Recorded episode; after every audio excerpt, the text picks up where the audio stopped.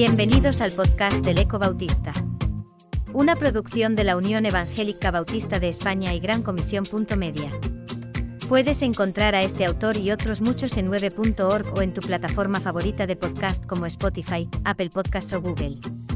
En esta nueva entrega de La educación cristiana en la historia de la Iglesia, Julio Díaz escribe Modelos de formación en la historia de la Iglesia, primera parte. En modelo catequético de los siglos II al IV. El propósito fundamental de la educación cristiana en este periodo era preparar a los creyentes para una vida de fidelidad a Cristo y para dar razón de su fe en su testimonio a otros.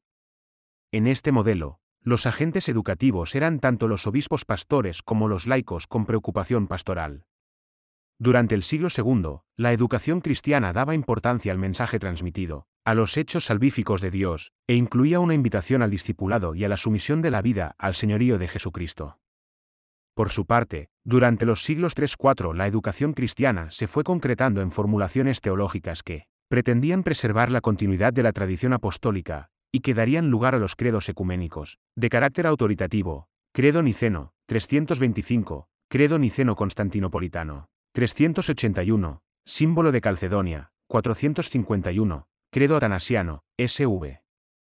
Para reforzar este hecho, en el siglo II había comenzado el arduo proceso de definición del canon del Nuevo Testamento, que concluyó a finales del S4, para distinguir los escritos cristianos fieles a la enseñanza apostólica de los escritos no canónicos que circulaban por las iglesias, que estaban introduciendo en las congregaciones doctrinas extrañas a la enseñanza oficial de la Iglesia.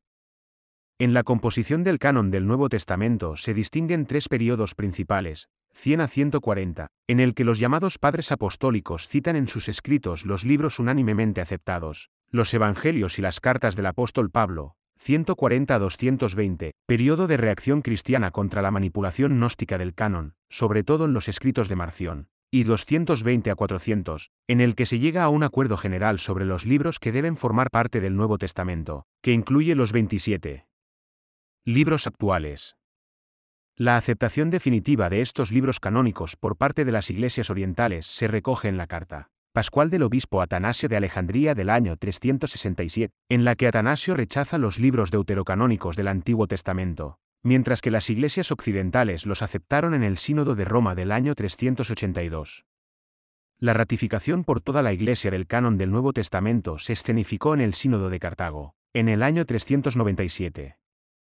Paralelamente, las comunidades cristianas más importantes, Roma, Alejandría, Antioquía, Cartago, etc., procedieron al establecimiento de un ministerio jerárquico, obispo, presbítero y diácono, para el mantenimiento de la unidad y la integridad de la comunidad cristiana, cuyo ejemplo fue pronto seguido por otras comunidades.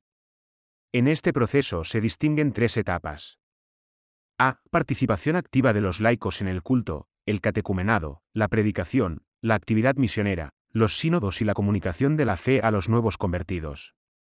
B. El clero ordenado como responsable de la enseñanza en la iglesia y el catecumenado. La educación en las iglesias locales pasa a ser responsabilidad de las autoridades constituidas, desplazándose la figura neotestamentaria del maestro carismático. Los candidatos al bautismo recibían dos o tres años de instrucción en la doctrina apostólica, que incluían la disciplina de la vida moral, el conocimiento de la tradición cristiana y el fomento de la devoción a Cristo y a su Iglesia. Para ello, se usaban manuales didácticos, como la Didache, también conocida como Enseñanza de los Doce Apóstoles, la Demostración de la Predicación, obra de Ireneo de León, la Apología, de Justino Mártir, y los tratados de Tertuliano sobre el arrepentimiento, el bautismo y la oración. C. Aparición de las primeras escuelas catequéticas, Alejandría, Antioquía, Edesa, Nisibis de Persia, Roma, Niza, etc., que proponían el encuentro entre la fe cristiana y el mundo de su tiempo. Esta pasó a ser interpretada en los moldes del pensamiento filosófico de la época, con la pretensión de evangelizar la mente griega para ponerla al servicio de Cristo. Las escuelas catequéticas produjeron grandes pensadores, Atenágoras, Tertuliano, Lactancio, Gregorio Niceno, Gregorio Nacianceno, Basilio, Juan Crisóstomo, Jerónimo, Ambrosio de Milán, Agustín de Hipona, etc. Es la era de la patrística, de los padres de la Iglesia griegos y latinos. Modelo monástico. Siglos V al IX. Las escuelas catedralicias y monásticas. La educación cristiana pasó a estar orientada a la formación de monjes barra diagonalas y de sacerdotes para el oficio divino. Los educadores eran los monjes, los obispos y los administradores de las catedrales, con una preocupación ascética y mística. Agustín de Hipona, S4, fue el primero en percatarse de la necesidad de contar con sacerdotes educados.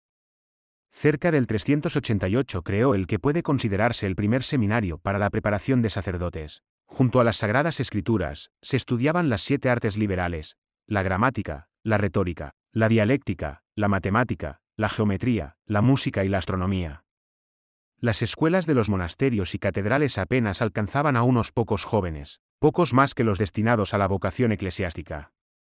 Posteriormente, las escuelas monásticas, especializadas al principio en la formación de clérigos, admitieron a niños destinados a la vida laica, mayormente de la nobleza o de las clases acomodadas. Estas escuelas se multiplicaron y empezaron a incorporar nuevas ideas, basadas en la lógica de Aristóteles y Elisagoge, de Porfirio, filósofo neoplatónico sirio del siglo III, por lo que el movimiento filosófico surgido en las escuelas monásticas y catedralicias fue denominado Escolasticismo neoplatonista del siglo III. Durante los siglos siguientes, el escolasticismo trataría la relación entre la fe y la razón, y entre la teología y la filosofía, rompiendo el concepto que el cristianismo nada tenía que ver con las filosofías paganas. Los laicos estaban excluidos de la educación. Estos adquirían cultura religiosa asistiendo regularmente a los oficios religiosos y escuchando la predicación, de boca del obispo diocesano o de los sacerdotes. Su formación debía ser completada en los hogares, donde debían meditar sobre la predicación y los textos religiosos leídos durante las homilías, lo cual era mucho pedir para personas escasamente cultivadas.